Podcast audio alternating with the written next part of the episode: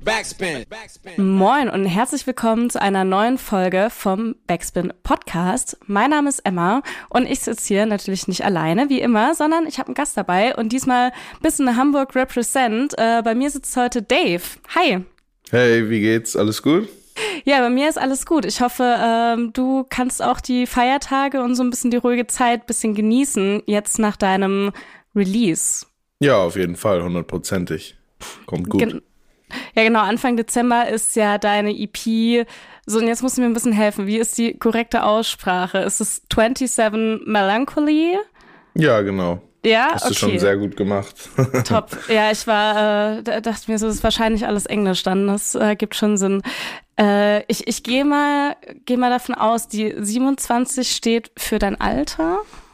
Ja, jetzt bin ich 28, aber okay. die Songs, die auf der EP sind, sind alle um das so Alter 27 entstanden, sozusagen. Mhm. Ja, ich finde, ähm, also ich habe mir deine komplette Diskografie angehört und die ganzen Songs äh, vom, vom letzten Jahr. Und ja, wie gesagt, dann halt die EP, als sie rauskam. Und ich war dann doch relativ überrascht, weil es hat für mich total Sinn ergeben, auch von den Songs, die, da, die ich davor gehört hatte.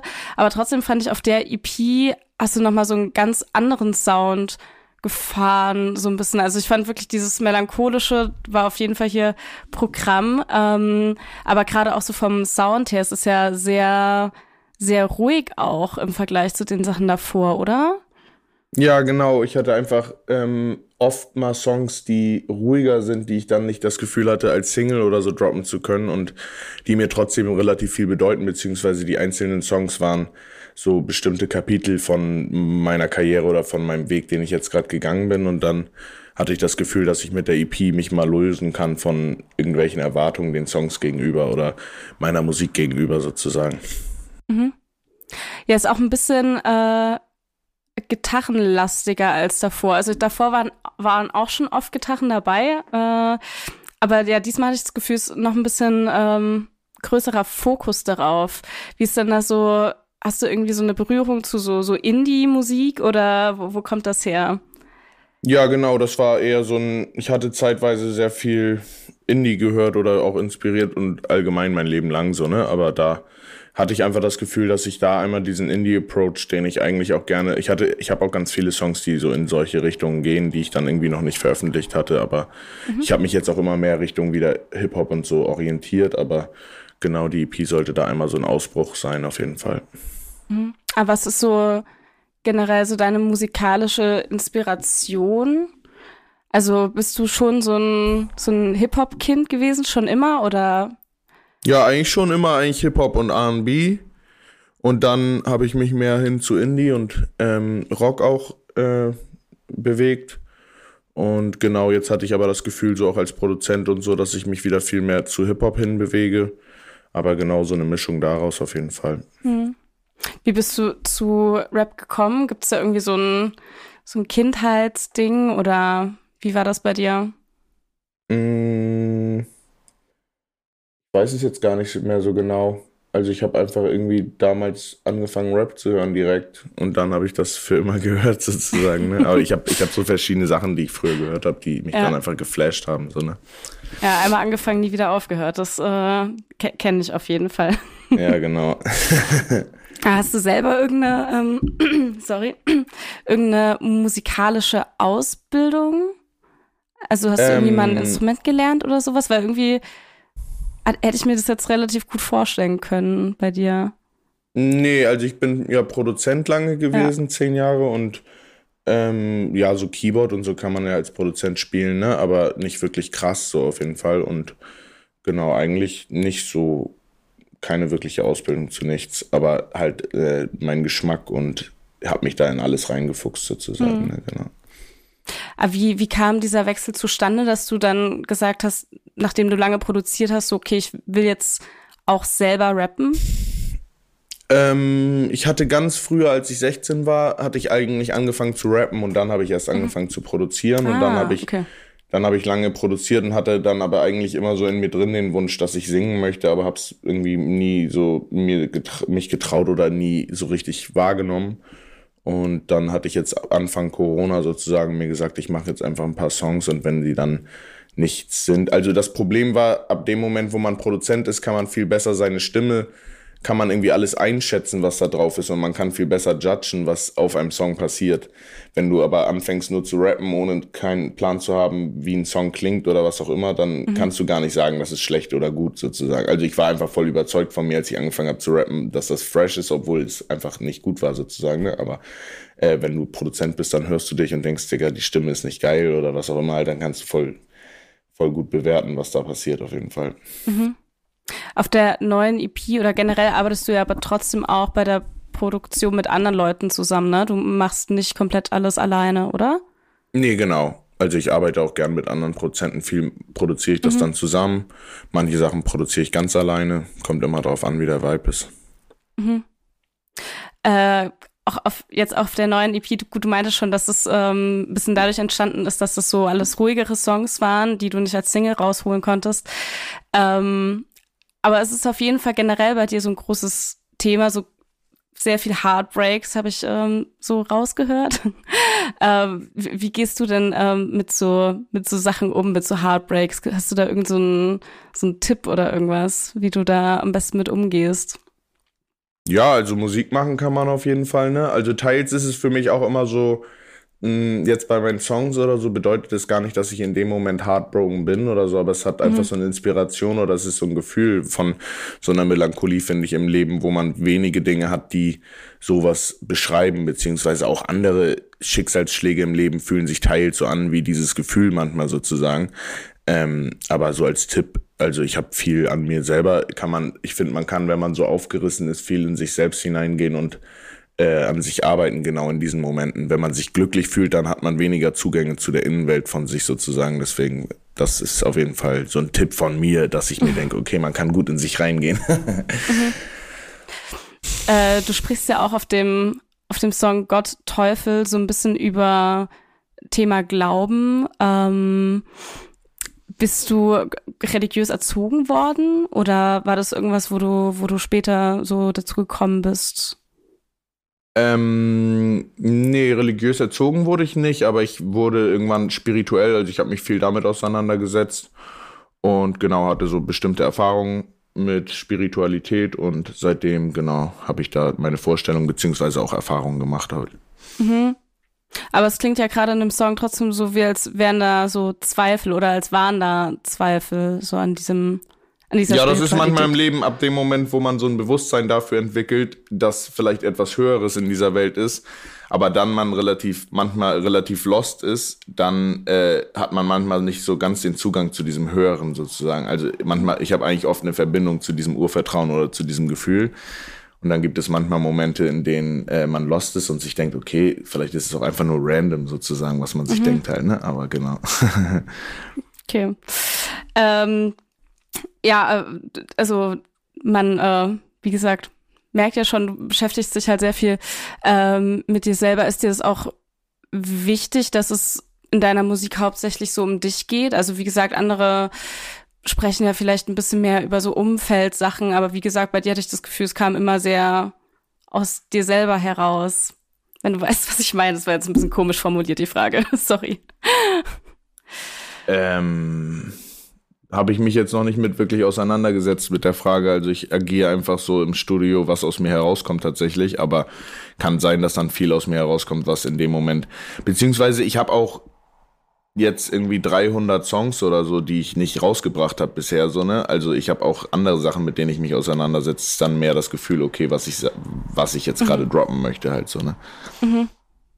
Ja, ich, ähm, also ein bisschen Hintergrund zu dieser Frage ähm, war, weil ich halt ähm, überlegt hatte, du hattest ja auch das Feature mit Disaster und so Disaster ist ja auf jeden Fall ein Mensch, der auch super politisch ist und so diese äh, ganzen Menge in der Welt beschreibt und ich fand es da ganz spannend zu sehen, dass du da so als Feature warst, weil ich dich jetzt nie in so eine politische Ecke gesteckt hätte. Ist dir das trotzdem wichtig, dich irgendwie oder war dir deswegen das Feature wichtig?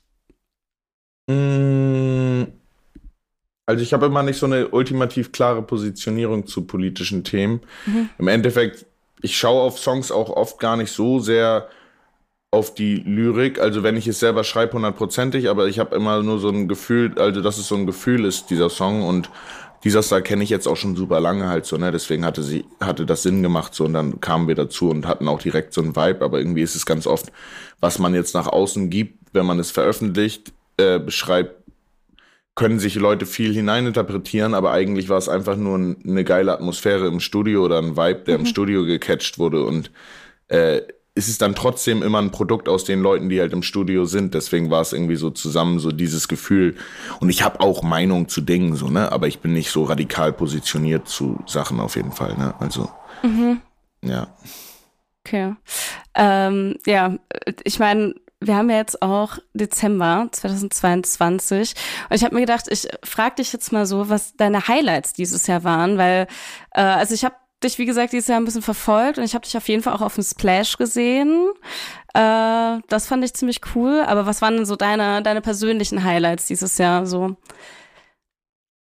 Ähm, ja, auf jeden Fall die ersten Shows waren auf jeden Fall für mich meine Highlights auf jeden Fall. Das ja. muss ich schon sagen. So, ne? Also das war eigentlich, glaube ich, echt das, was ich als Highlight empfunden habe. So dieses live mit meiner Musik gehen und da die Leute auch kennenlernen, die meine Musik hören und so. Das hat irgendwie viel Nahbarkeit zu dem gebracht. So, ne? Sonst macht man halt einfach Musik, aber so hatte man das Gefühl, ah, okay, krass. Leute fühlen das ja wirklich. Sonst ist man immer so, man sieht irgendwelche Zahlen und denkt sich einfach, ja, whatever, halt, ne? Irgendwie random erscheinen diese Zahlen sozusagen mhm. halt, ne? Aber da habe ich dann so einen Zugang bekommen. Wie warst du das erste Mal oder die ersten Male so live zu spielen vor, vor Leuten?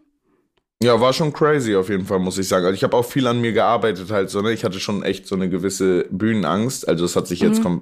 sehr weit gelegt sozusagen, ne? Aber äh, am Anfang war ich schon sehr aufgeregt auf jeden Fall. Aber dann ist es halt geil, wenn man auf die Bühne geht, ist man auch befreit halt, ne? Und kann geil abliefern, so, ne? Aber war schon besondere Momente auf jeden Fall. Das Problem ist bei mir auch immer viel, ich bin auch immer viel kritisch mit meinen Songs und dann ist mir aufgefallen, für live ist das das Schlimmste, kritisch mit seinen Songs mhm. zu sein. Alles ist cool, aber ab dem Moment, wo man seine Songs nicht so doll fühlt und immer in so einem Prozess ist, oh, jetzt mache ich den nächsten Song, der ist dann das, was ich eigentlich bin oder was auch immer, äh, dann merkt man so, oh, live muss man eigentlich voll überzeugt sein von seinen Songs, weil sonst warum performt man sie halt, ne? Man muss sie dann wirklich auch fühlen, weil das ist ja der Grund, warum man auf die Bühne geht, weil man sich denkt, geil, ich habe voll Bock, die Songs zu performen halt so, ne?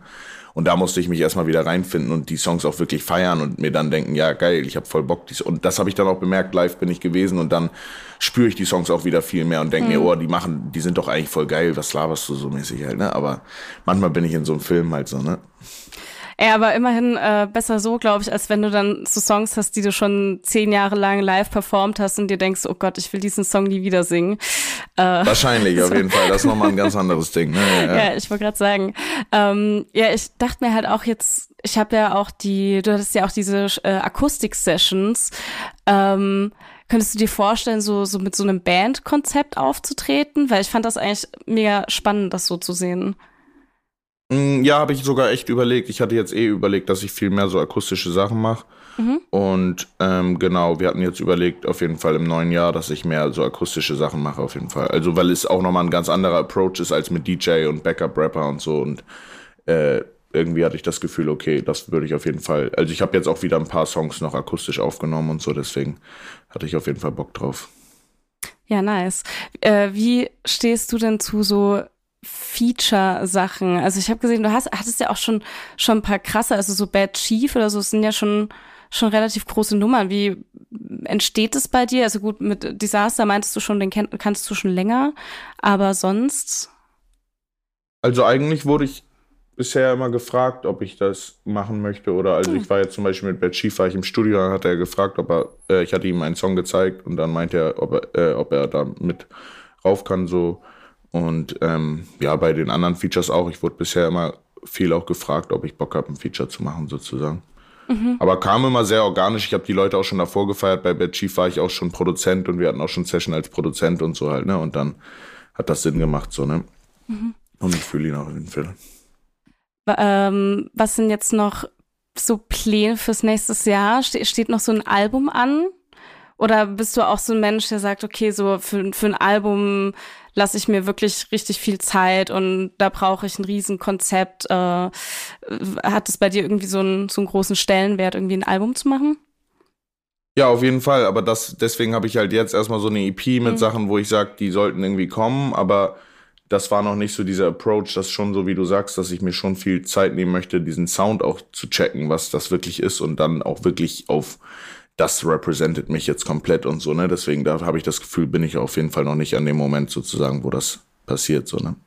Mhm. Was, ja. was fehlt da noch bis dahin?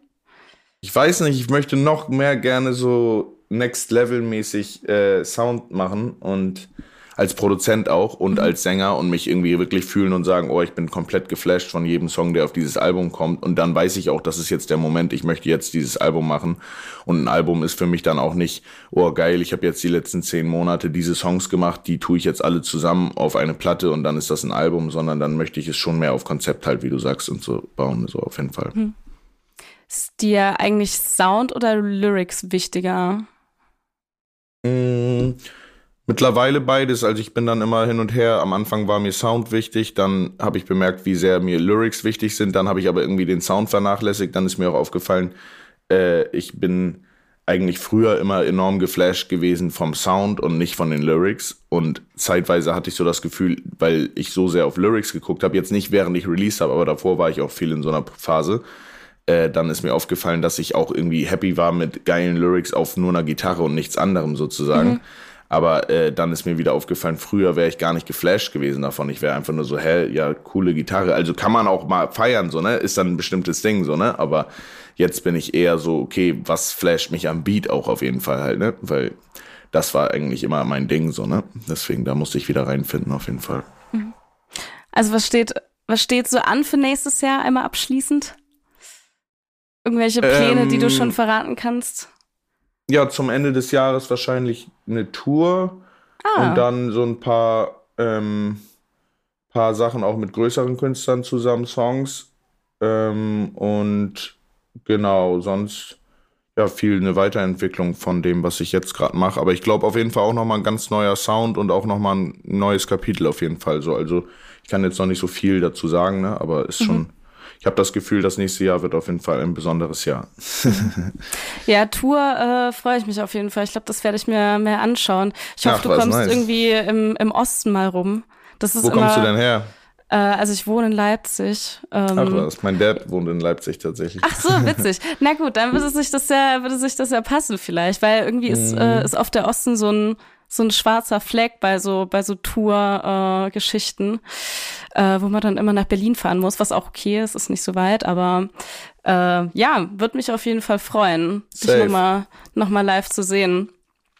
Und, Was ist denn ja. dein Hintergrund eigentlich? Wollte ich dich nochmal fragen. Du kamst mein, so random rein, ich kannte dich gar nicht deswegen.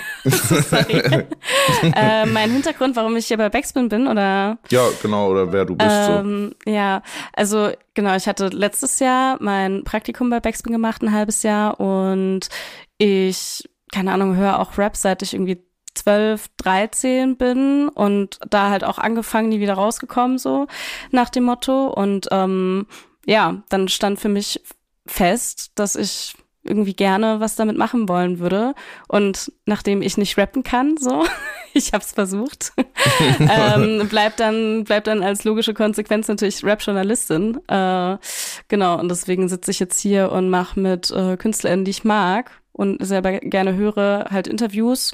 Und ja, sitze noch mit den anderen so in einem anderen Podcast. Ähm, ja, so die Kurzfassung von dem okay, Ganzen. Okay, nice. ja, genau. Äh, nee, aber es hat mich auf jeden Fall sehr gefreut, dass du da warst und äh, ja. dir jetzt auch die Zeit hier, äh, also genau, wenn das Interview rauskommt, Leute, dann ist schon 2023, aber wir sitzen hier wirklich einen Tag vor Heiligabend. Ähm, also immer noch am Worken. Genau. so, der, der, die letzte Arbeitshandlung für mich auf jeden Fall auch hier. Mm, ähm, nice. Genau, deswegen vielen lieben Dank, dass du dir die Zeit genommen hast. Ja, danke hat dir mich, auf jeden Fall. Hat mich sehr gefreut und Safe. dann macht's gut. Bis bald. Tschüssi. Mach's gut. Ciao, ciao. Backspin.